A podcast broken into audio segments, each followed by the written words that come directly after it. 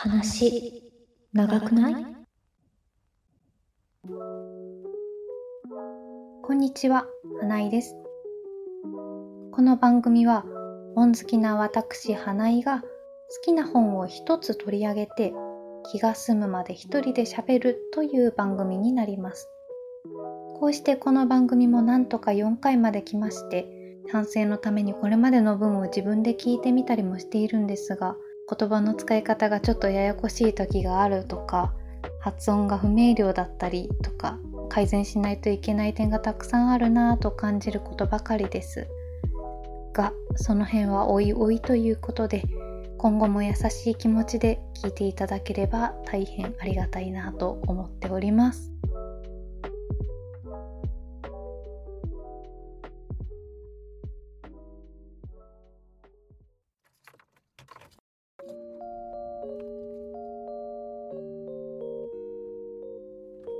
さて今回ですがまだまだ引き続きアルベール・カミュのペストについてお話ししていこうと思います。前回は主人公というべき人物である医師のベルナール・リュウにスポットライトを当てながらペストの発生から指紋閉鎖までの対策の動きなどについてお話ししました。リュウ医師やその友人カステル医師のような人物はペストの感染拡大という事態を重く見て厳格な対策を求めて動いていくのですがその一方知事やリシャール一氏に代表される市の上層部の人間などは政治的な事情からあまり重い措置に踏み切れないという対策の方針についての対立があったこと。しかしその後結局市は指紋閉鎖という厳しい措置を取らざるを得なくなったというところまでが前回のお話となります。そしてまたこちらも今後物語の軸となってくるのですが一体この主人公であるリユという男はどのような行動理念を持っている人物なのかということも少しお話ししました。あとはこちらは半分は私の興味でお話をしたペストについての説明といったところでしょうか。そしてここからはオラン市の指紋閉鎖今でいうロックダウンのようなものですがこれが実施された後の物語に入っていきます。そして今回はリウとはまた別の人物ジャン・タルというこれもまた物語の最重要人物の一人なのですがこの男を追う形でお話ししていきます。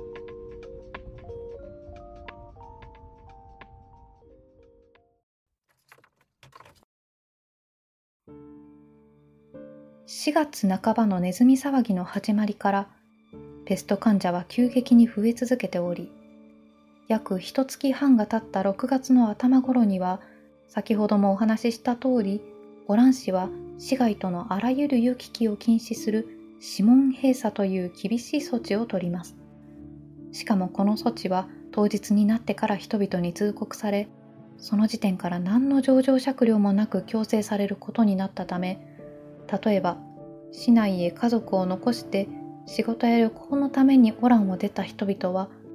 全く前触れもなく家族や友人と引き離されてしまうということが起こります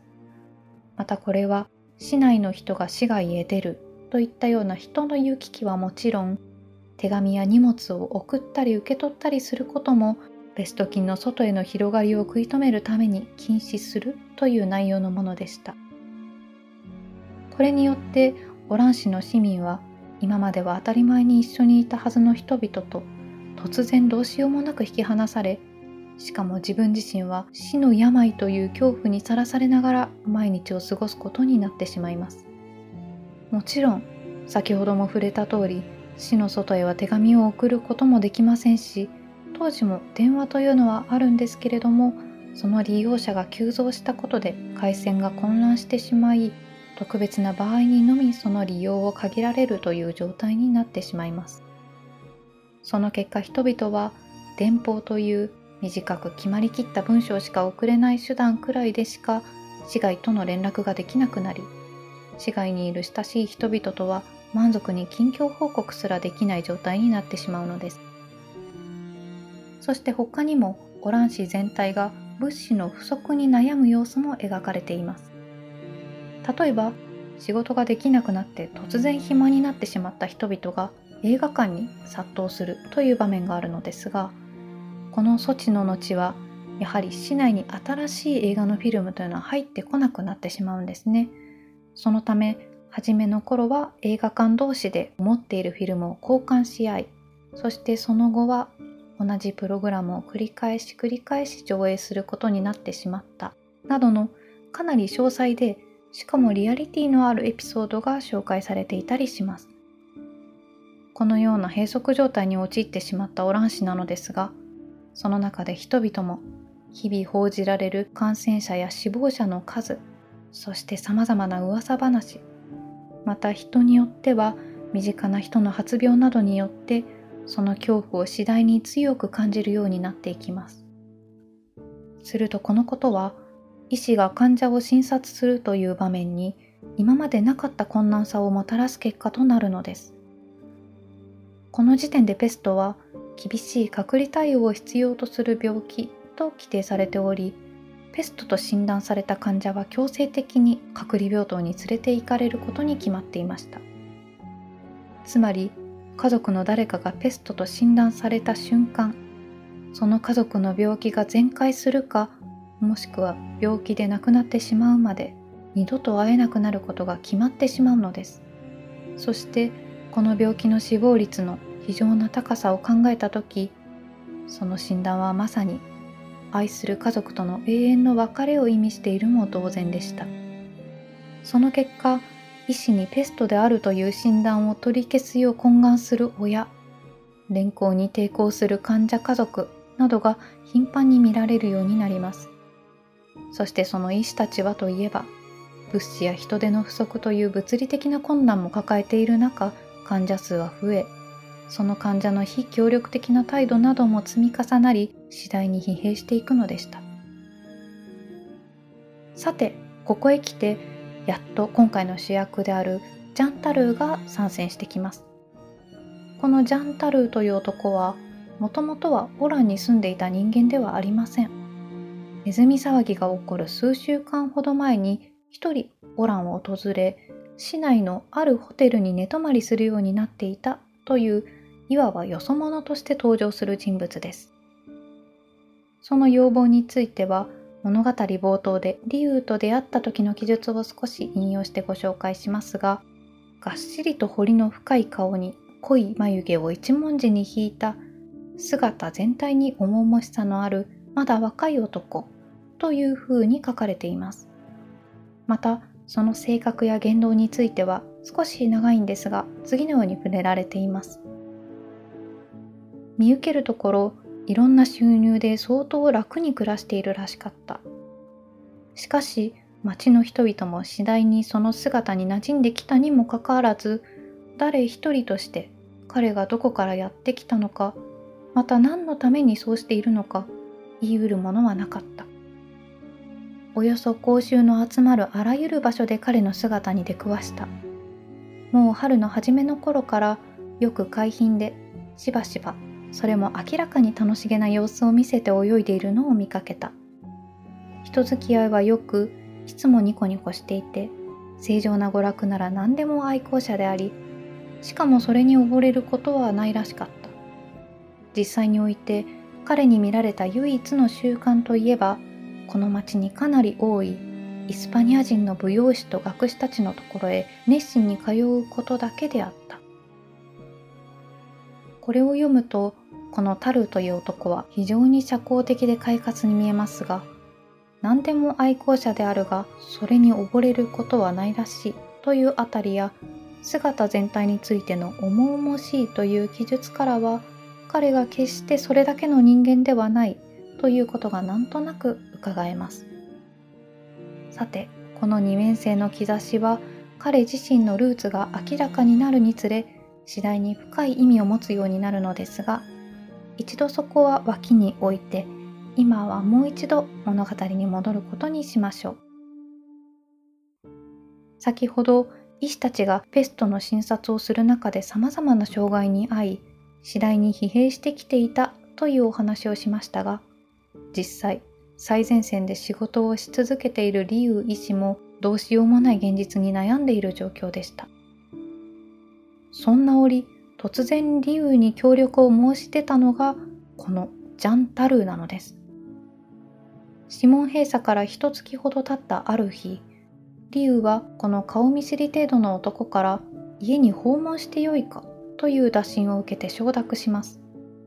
そしてその約束の晩、リュウの自宅を訪れたタルーはいきなりこんな風に切り出します。あなたとは担当直入にお話ができると思ってるんです。そしてタルーは自分は独自のつてで志願者による保健隊、つまり志願して医師のサポートをする人々を組織できると思うと言います。そしてその許しを理由に求めてきたのだというのです。理由には当然これに反対する理由など何もありません。市もいろいろな手段を使って人を集めようとしていますが、今のところどれもうまくはいっていないからです。理由は喜んでこれを承諾し、市にこの提案を飲ませる仕事を引き受けます。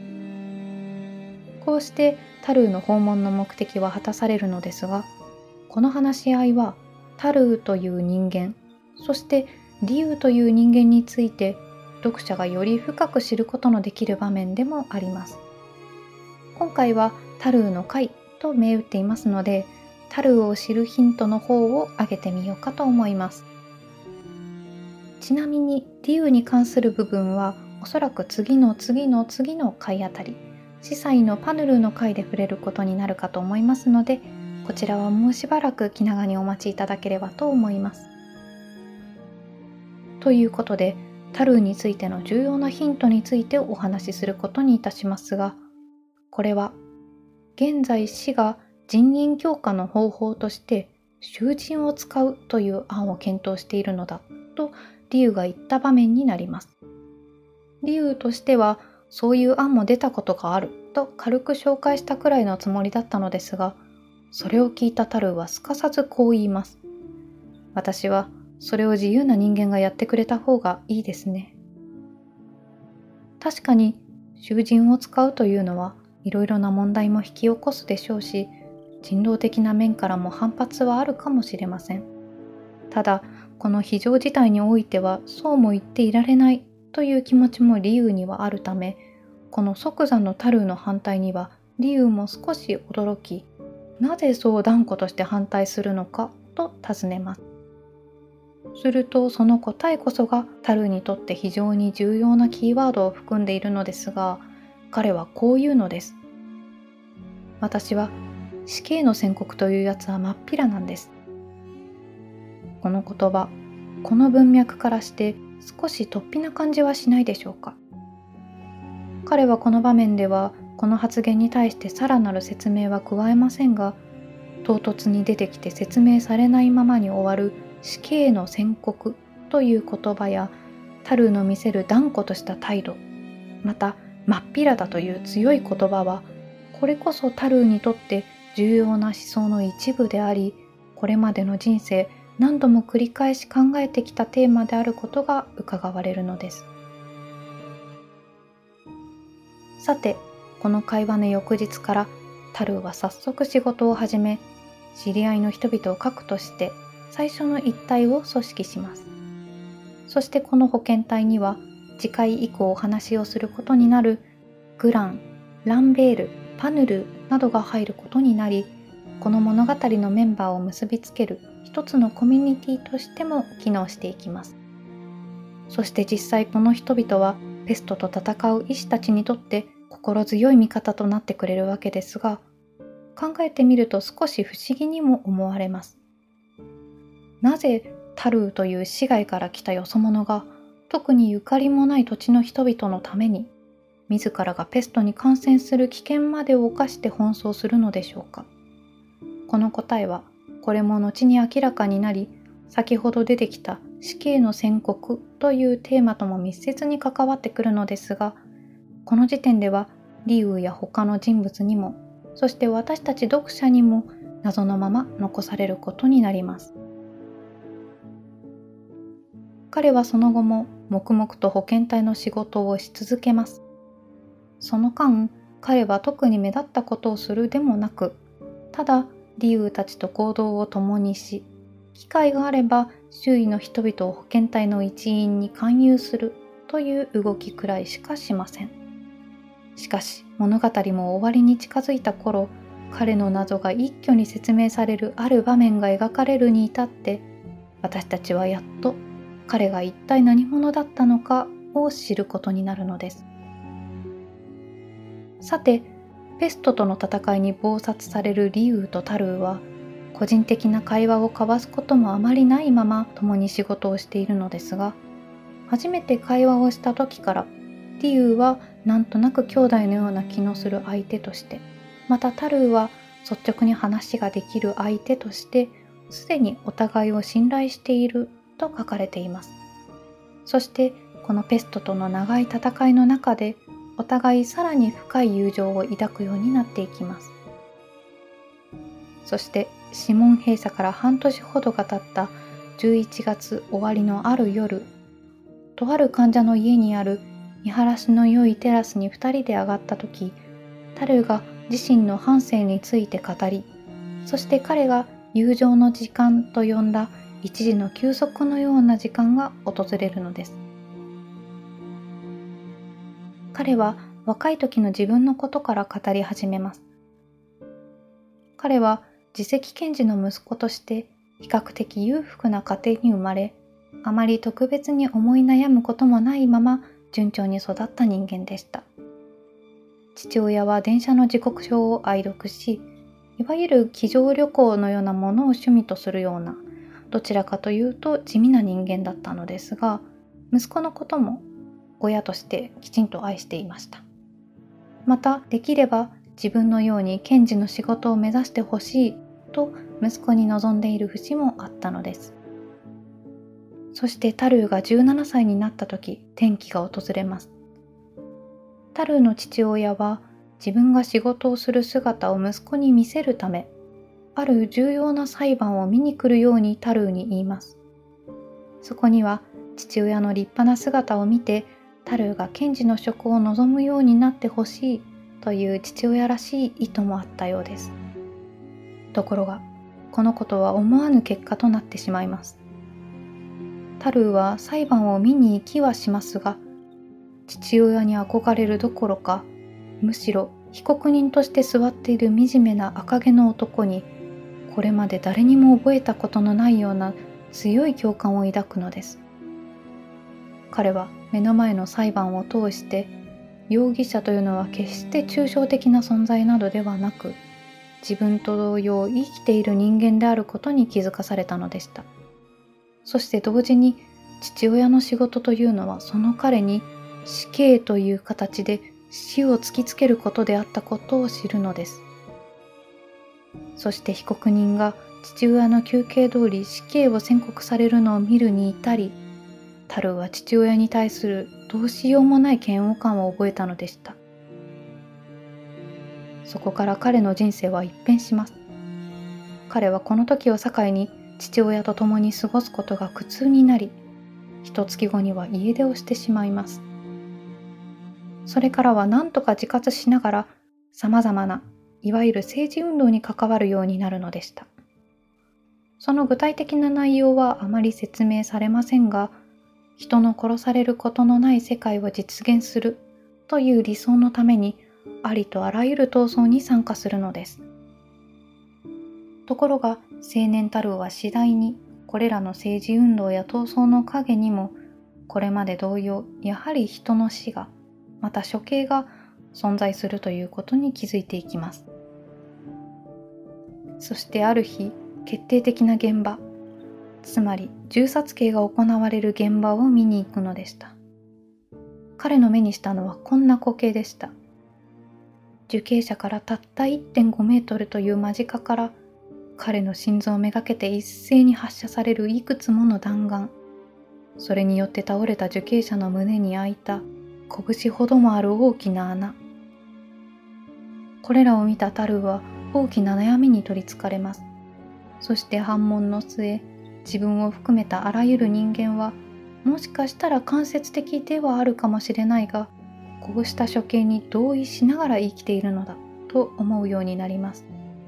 そして誰かの犠牲の上でなければ人は生きることができないのだということを意識した時彼はこのすでに初めから負けの決まっている戦いにそれでもなお断固として挑み続けることを決めたのでした。これこそが彼をペストという抗いがたい敵に対したゆまぬ抵抗に駆り立てた動機のすべてです。そしてこの動機とは理由の回で彼の理念としてご紹介した部分。つまり成果があるなしにかかわらず目の前に患者がいる限りは彼らを治療し続けなければならないという意識と決定的に一致しておりリュウとタルーというこの2人の登場人物を強い共感で結びつけたものでもあったのでした。さてこのタルーという人物は保健体の設立とその活動という表向きの仕事とは別にある個人的な仕事をし続けています。それは街の様子や人々の会話、その他様々な些細な出来事などを自分の手帳にメモとして書き記すというものです。それは彼が街にやってきた頃から始まっており、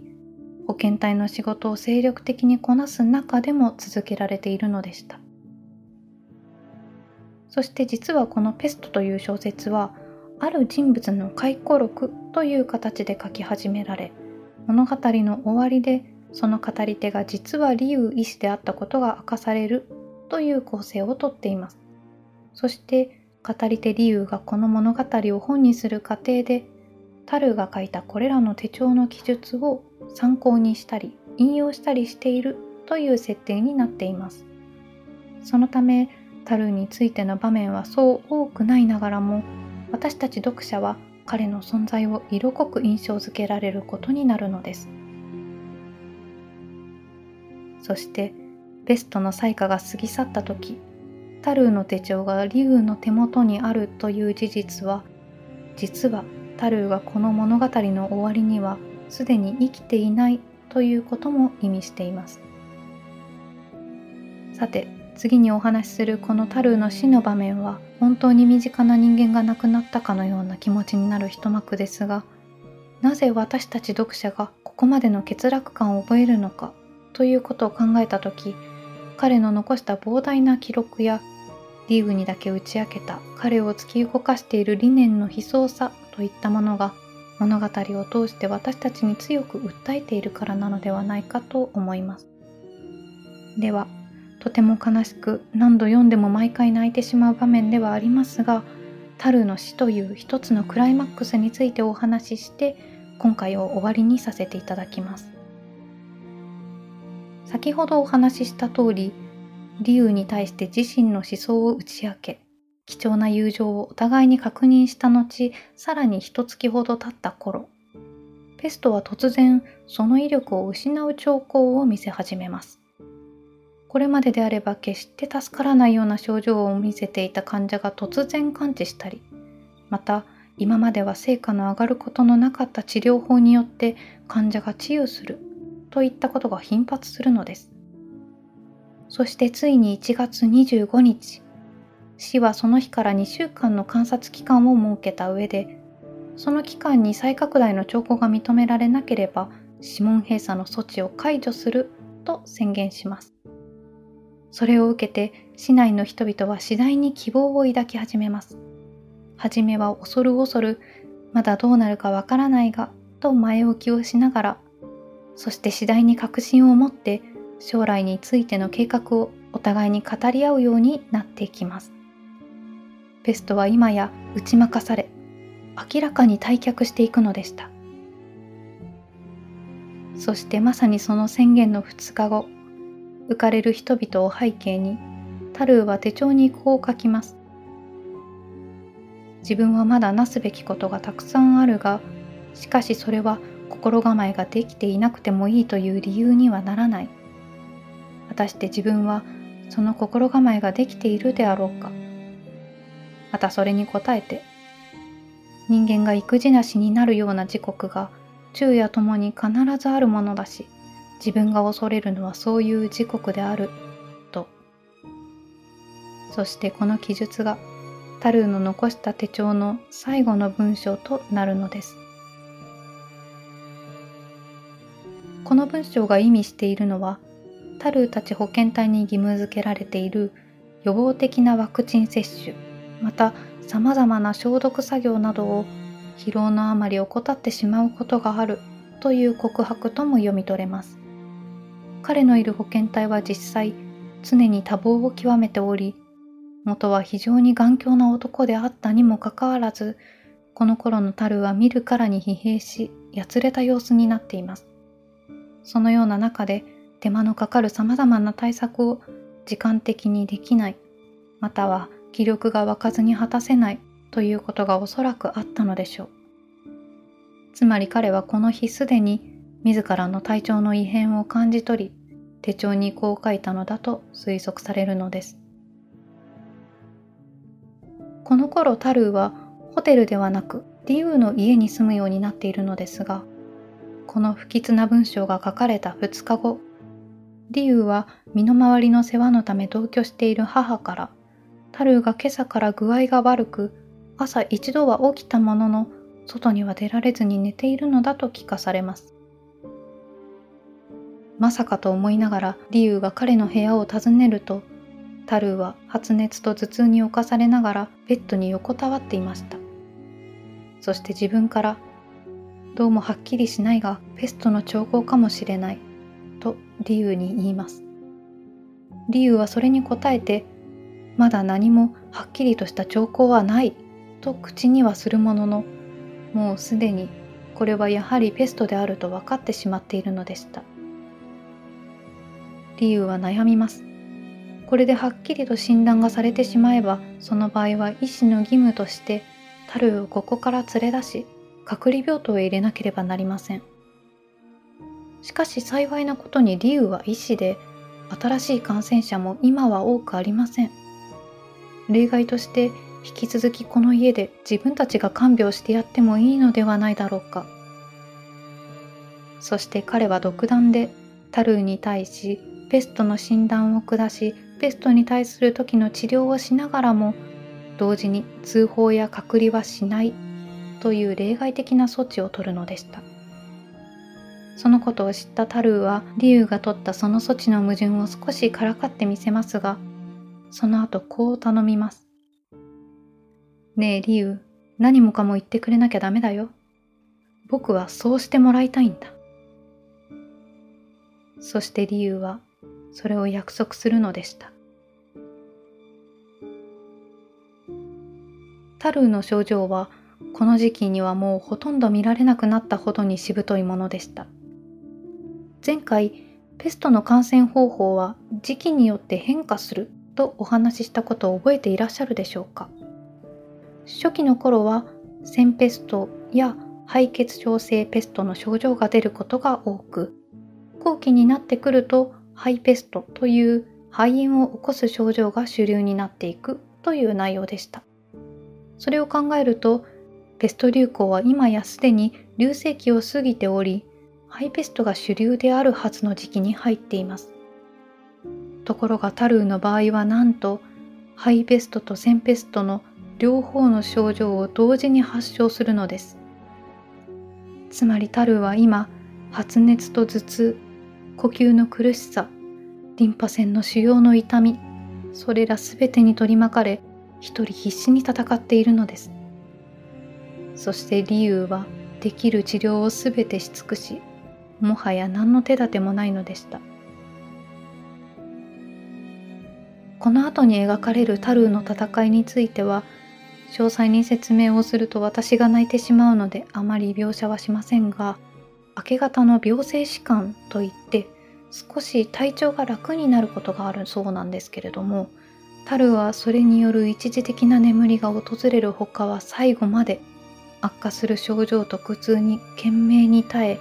あらん限りの力でそして無言のままその信仰に抵抗します。けれどその抵抗も虚しく次の日の午後理由が自分の無力を嘆く涙を流す中嵐に揺さぶられて少しずつ岸を離れる難破した船のようにタルーはうつろなうめきだけを残して息絶えます。このタルーという人物の死という結末は私も解釈に苦しんだ部分でした。今でもこの場面を通して神は何を言おうとしたのか分かっているとは言い難いところです。ただ、タルーがその生涯を通して抗い続けてきた処刑やペストに例えられる不条理というものに対して彼が最後の瞬間まで力の限り抵抗したということこそが作者神の理想とするあり方の体現だったのではないかとも思います。そしてもう一つ、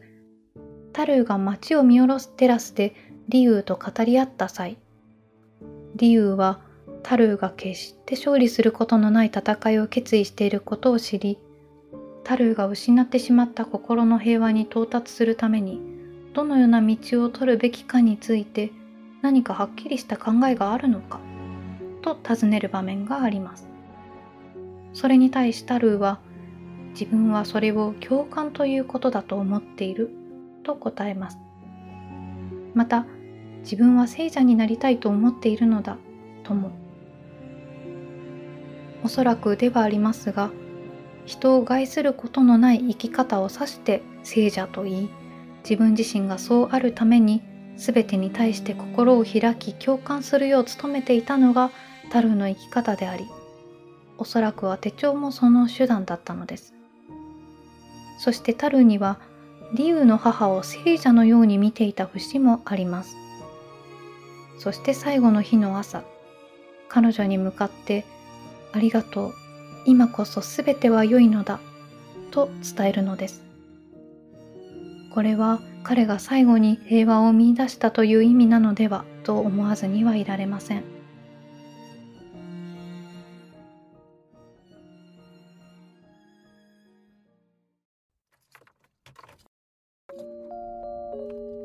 ということで、タルーの会はこれで終了です。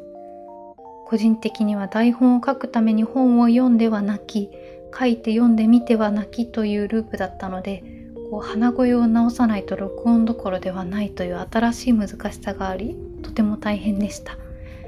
今後については、時系列通りには進まずに各人物ごとに戻って進んでを繰り返す予定ではあるんですけれども他の人物たちも非常に濃く魅力的なキャラクターになっていますのでまた聞いていただければ嬉しいです。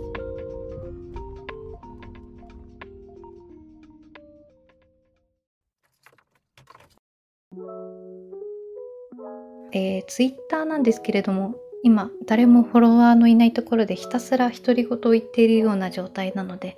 もしよろしければ見ていただいていいねとかしていただければとても喜びます。ポッドキャストのフォローなどもよろしければぜひお願いいたします。では、また次回お会いしましょう。花井でした。